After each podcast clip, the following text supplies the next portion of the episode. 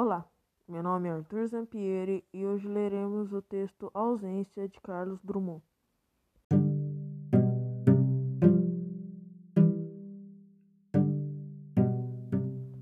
Por muito tempo achei que ausência é falta, que elastimava ignorante a falta. Hoje não há lastimo, não há falta na ausência. A ausência é um estar de mim, e sinto-a branca, tão pegada, aconchegada nos meus braços.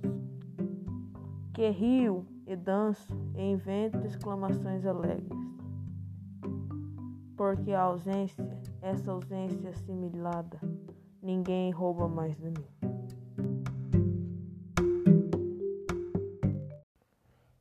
Este foi o meu podcast e agradeço sua presença.